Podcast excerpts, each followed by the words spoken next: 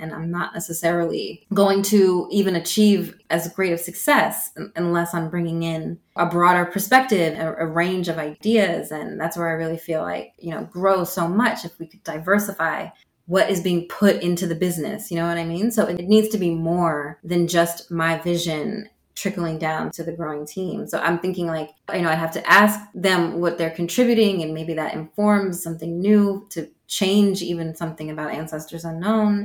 Welcome to Colour at Work, a safe space for sharing and strengthening the black and brown experience in the workplace. My name is Sofia Medina Andrade, and I believe in the efficiency of diversity and inclusion to achieve a more dignified and fair working world.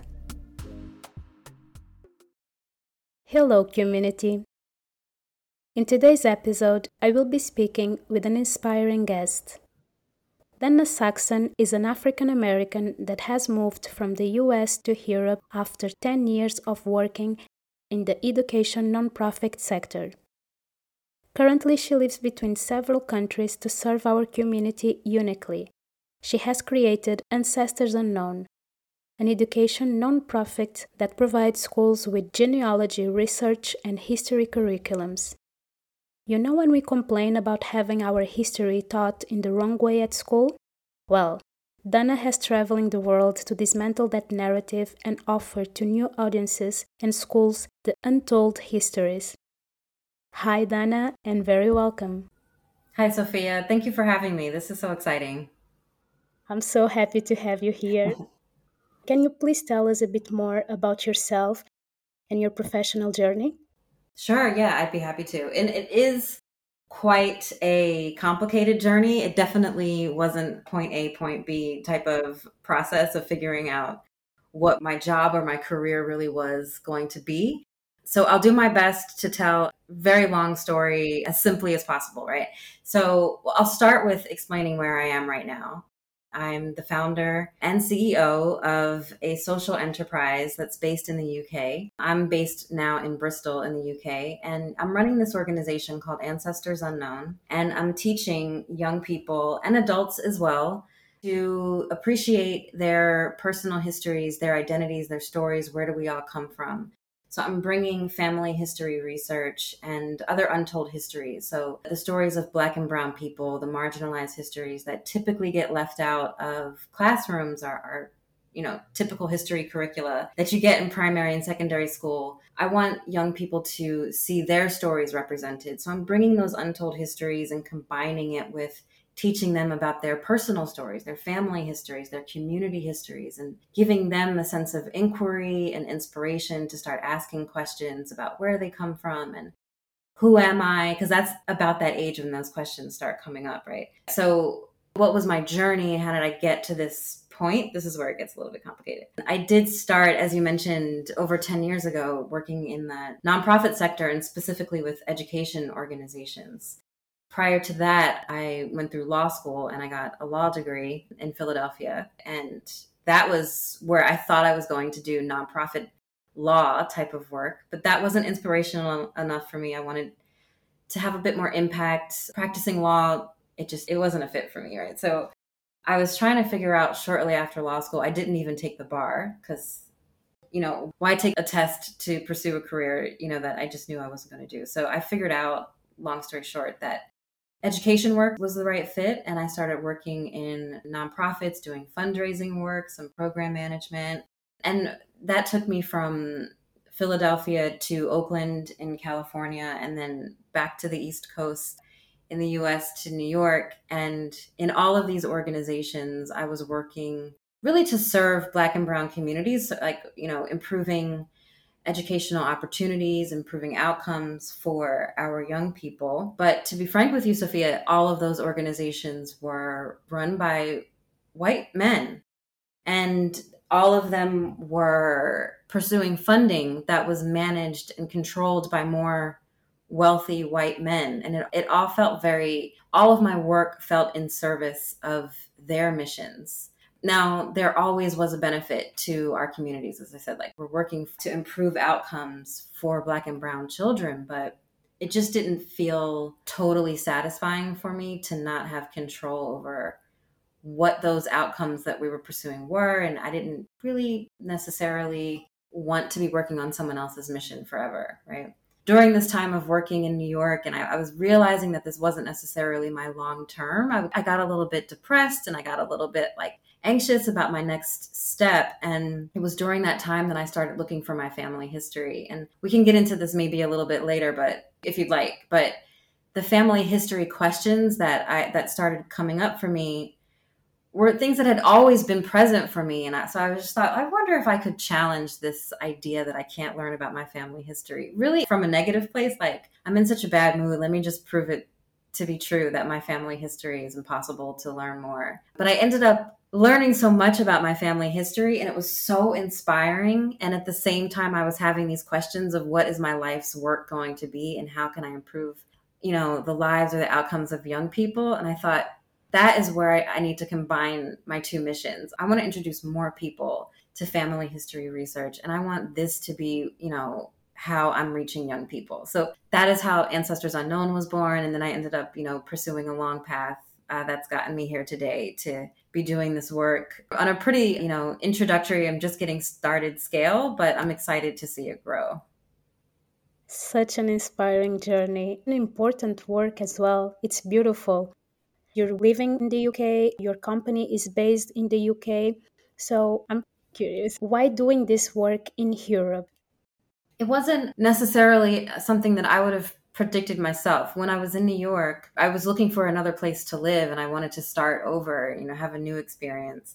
And for a number of reasons, my antenna went up for Amsterdam and living in the Netherlands. And I had never lived there. I had visited very, very briefly, but and I just had a feeling that I would enjoy living in Amsterdam. And then that ended up being the catalyst that inspired me to apply to my master's at the University of Amsterdam. So once I knew that I wanted to start this organization and I had this idea that this could positively impact young people, I applied to the University of Amsterdam to study sociology and back up this claim that there is some connection between identity and family history knowledge, especially for young people of color who otherwise don't have access to their family histories. I had this question, so I thought, let me prove this with some research and also use this as an excuse to leave the country. So it was like, you know, the perfect combination of reasons to pack up my bags and apply for a student visa. And it was a really, I should say, relatively easy entry coming into Europe with us as a student. And Amsterdam felt like the right fit because one, they're, you know, slightly from my perspective as an American, they were more progressive and you know there might be opportunities to to dig into inquiries about black identity in really unique ways working with the black community living in the Netherlands that has so many similarities to American the American experience in terms of disconnects from identity because of histories of enslavement, colonialism, migrations. There's so many similar, although very different and distinct histories I was just really interested to see what the connections might have been and so I was like, let me do my research there. And it was just a perfect blend. And I ended up loving it there. And I stayed in Amsterdam for about eight years. And then I spent a chunk of that time for a year living in Suriname, which has close ties to the Netherlands as a former colony and now a, like an incredible place with like such a rich history. And they also have very close ties to their family histories and their family stories. So a lot of my ancestors' work jumped off in Suriname. So there's just been this like wonderful surge of energy since I've moved to the Netherlands, and that's now taken me to the UK. It's all been connected, my journey. It's taken me to so many different places, and it doesn't seem like there should be a, a connection, but for some reason, the synergy has worked. Such a rich experience. How has been for you to work in such different countries, environment, cultures as a Black woman in terms of diversity, inclusion, racism?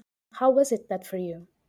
Now, it's a very different experience in every place, obviously. And in the United States, there is this acceptance that, you know, when you're working in certain sectors, that as a Black woman, you're going to be one of very few, right? There's just like, we just don't expect to see much representation But as a result, when we do see each other and when we are given opportunities to support each other's work and to come together, there's a really strong sense of a community among, I would say, Black women or Black people just in the nonprofit sector. And I definitely felt that even just within my workplace more so in New York, of Black women supporting each other and, you know, being a family within a family kind of situation. So that has always helped. But the reason why you need that community support is because it's hard. It's really difficult to work in this predominantly white environment, especially when I was in situations where, you know, you're managing partnerships, relationships, fundraising relationships, especially where there's so much at stake and you're very seldom in the position of power. Like you're often asking, as I was mentioning earlier, your bosses or the people who are controlling the money are usually white men that have very few connections to the communities that we're serving. So it can be really frustrating when there's a disconnect between their interests and our interests. But fortunately or unfortunately for the organizations that I've worked with, I tend to be a really big mouth. And I would like raise trouble and there were often meetings that were being called. And you know one organization they ended up forming a whole you know separate diversity. I don't know remember what we were calling it but some committee for black folks on staff that were but really what it came down to we were advocating for each other but really we were advocating for the communities that we're serving. Because if you're not hearing us and our organization is meant to serve black and brown people children and we're advocating for young people. Then you know you need to sit down and listen. You know like you need to here's what we're saying very clearly. And if it's not being heard one time two times three times then we need to really figure out what the solution is so, yeah, with that community that I'm mentioning of Black people, especially Black women, that we would work together and we made noise until changes were made. And that really makes a difference when you stand up for, when you have people in your corner, it's much harder to do when you're the only. But when you have that sense of community, even if it's just two or three of you in an office environment like that, where you're outnumbered, but you have something very important to say, then it is worth rallying to make that message heard. Now, since I've left the United States, it's different because I've been more in my own I've been more on my own. I, you know, I went back to school and then since then it's just been about ancestors unknown and me doing side hustles and not working necessarily for anyone. I've been a freelancer, you know, I've been really just working on my own terms. So I will say that's a challenge in any situation. Uh, it's absolutely a challenge doing that in a country that's not your home country. So I've had to make a number of adjustments and, you know, have a sense of awareness of where I fit into this bigger picture. I, I acknowledge that there is a large number of challenges that come with being a Black person as a business owner, especially since I'm starting a business that in my mission statement, I'm very open and upfront that I care about Black and Brown children. Obviously, Ancestors Unknown is serving young people in all schools with all types of communities. But when it comes to our primary purpose, it's to meet the needs of Black and Brown children and make sure that their stories aren't left out. Now, that is not something that you just show up in a Dutch school and be like, hey, I'm I'm trying to start a revolution and I, you know, I'm talking about black people's stories and I want to bring the ancestors into classrooms. I haven't created an easy path for myself.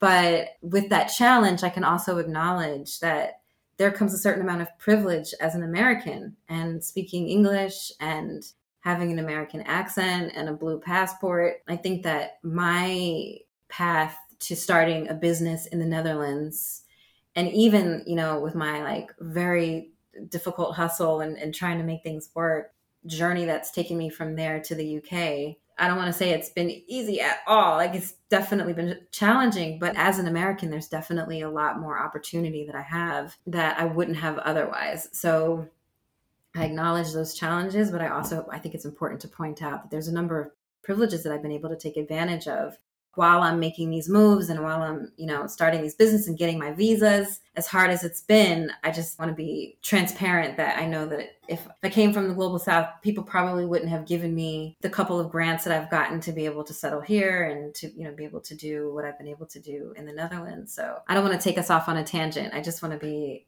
clear about those two things. And I appreciate your transparency. And it's also good to know when we have some points in our favor. Yeah and to be able to use them. So I think it's actually really good. But also, you mentioned that you had to make some adjustments. A black woman being in a different environment. What sort of adjustments have you done? Living in the Netherlands, the experience with race and racism is very different from American sensibilities related to race and racism. So the immediate shock to the system is conversations related to race are much more muted and even like silenced that you know as an american as a black american you know and as i'm mentioning i've worked in, in these settings where race is very much relevant and it's very present in our everyday lives and our conversations and it's incorporated into everything. And if it isn't if it's missing from a conversation we need to address that. Like how is systemic racism affecting our everyday work and our outcomes and so on? But when you go into the netherlands want to be clear white dutch people are very quick to say oh race isn't a thing here and that you know we don't see color and they're very like they have this attempt to be colorblind. I don't know if they would refer to it in such a way, but there's just this ignorance about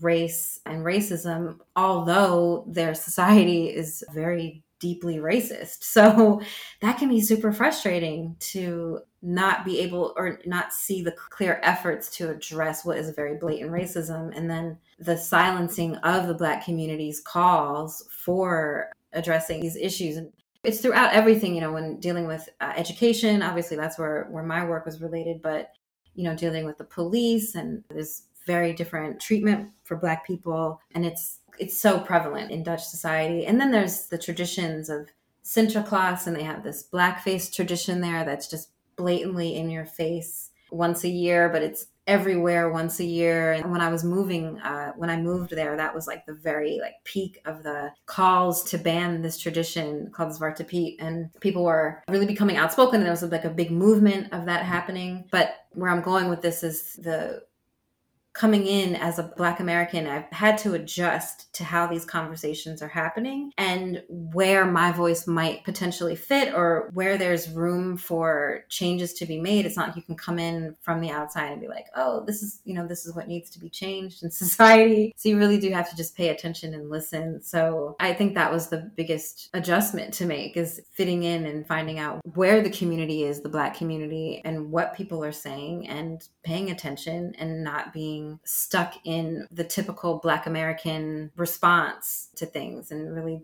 seeing things through a different lens. I'm not sure if that made sense. It does because it's a very close reality. The answer is always the same. There's no racism in here. The situation here is completely different. It's not as bad as it is in other countries.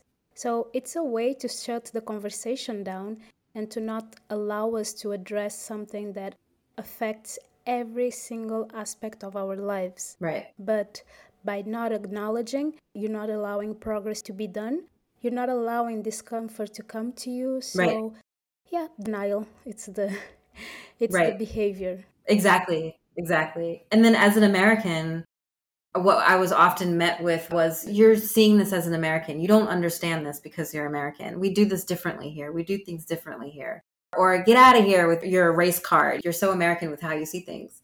But it is important because that can be kind of incredibly frustrating. That's very frustrating. But it is important to plug into what Black folks are saying locally because that's where you're going to hear the true story, you know, and that's where the frustrations lie in the silencing of their voices, right? So, yeah, maybe I am seeing things through an American lens, but I think once you're paying attention to what black folks are saying in Portugal, what what black folks are saying in the Netherlands and in the UK, that that is where we need to be focusing our attention.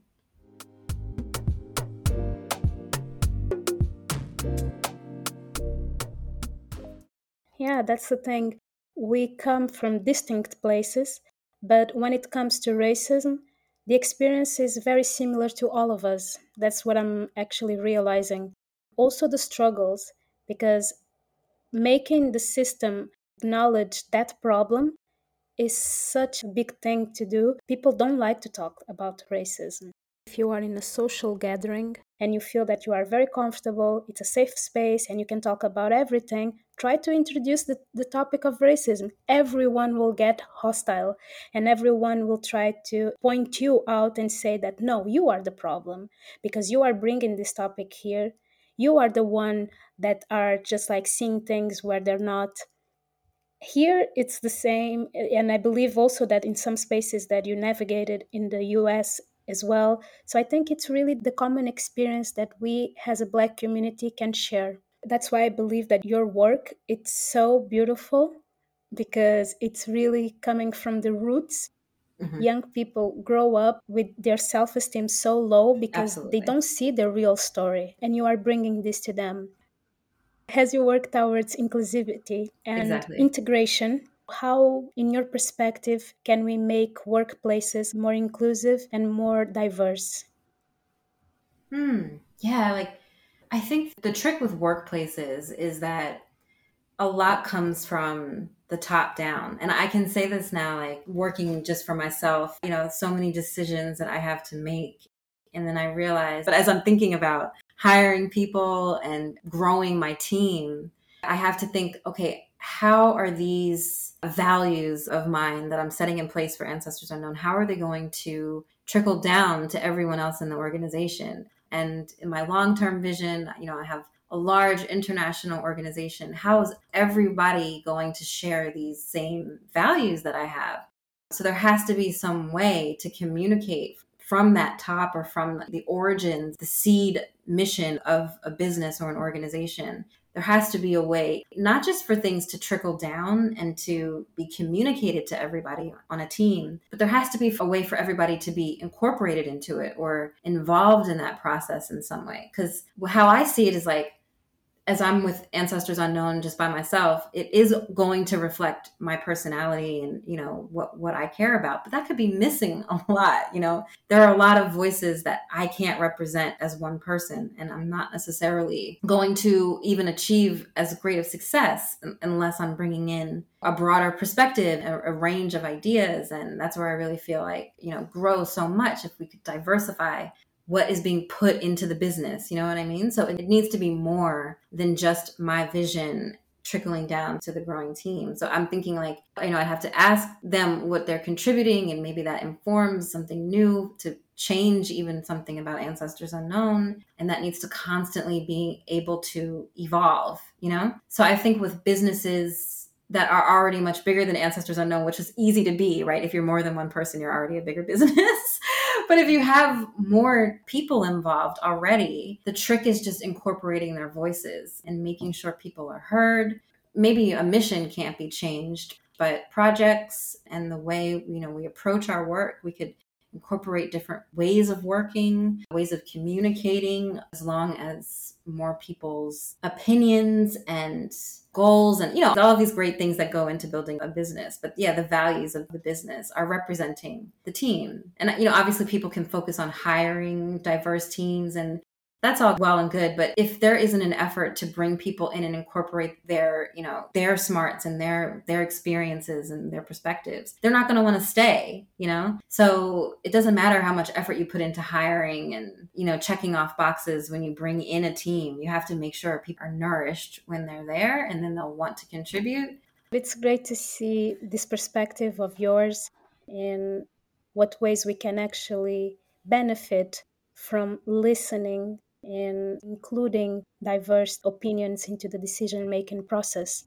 So it's very good to hear that from you, a business owner that is planning to expand the business and to see how much you value diversity. Exactly. I hope we could have more business owners like you in the big organizations because that's how we make the difference. So I'm really glad with that. Thank you. Oh, yeah, of course. It's hard though. I mean, I know with a lot of people who are running big businesses, it's so money focused and income driven. And, you know, people sometimes lose sight of these social aspects of our work. And yeah, so some balance has to always be struck. Of course, especially because we want to feel comfortable and safe at our workplace. This is what drives us to go there the next day and to perform in our best. So, details, I think, are things that make the real difference in the workplace. So, really glad that you brought that up. And before letting you go, I would like to ask you with the experience that you have, what do you feel that are the truths that, that you weren't informed about the workplace? Mm, like when I was growing up, or? Yes. Truths that I wasn't informed about the workplace.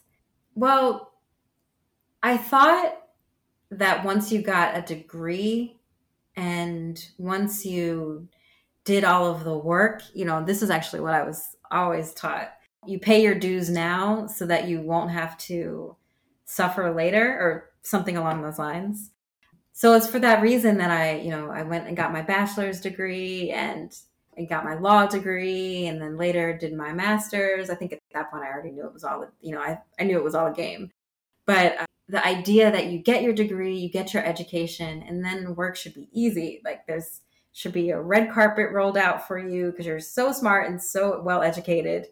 But no, it work isn't like that. It, it's more about experience and you're going to have to learn as you go. So I think I didn't anticipate, you know, it wasn't just about getting in the door of these jobs or even a career.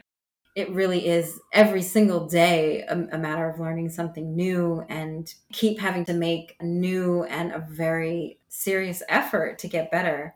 Because yeah there's no red carpet. I'm still looking for it. I'm like where maybe at any point now when they say that the work you did all the hard work now it gets easy. I'm like any day now. But as it is up until now it's it's hard work at every step of the way again i'm very happy that you mentioned that and I can also review myself in that previous belief because I also grew up believing that once I got my degree that everything would be easier because what I've seen around me were people that had their degree and seemed to be happy.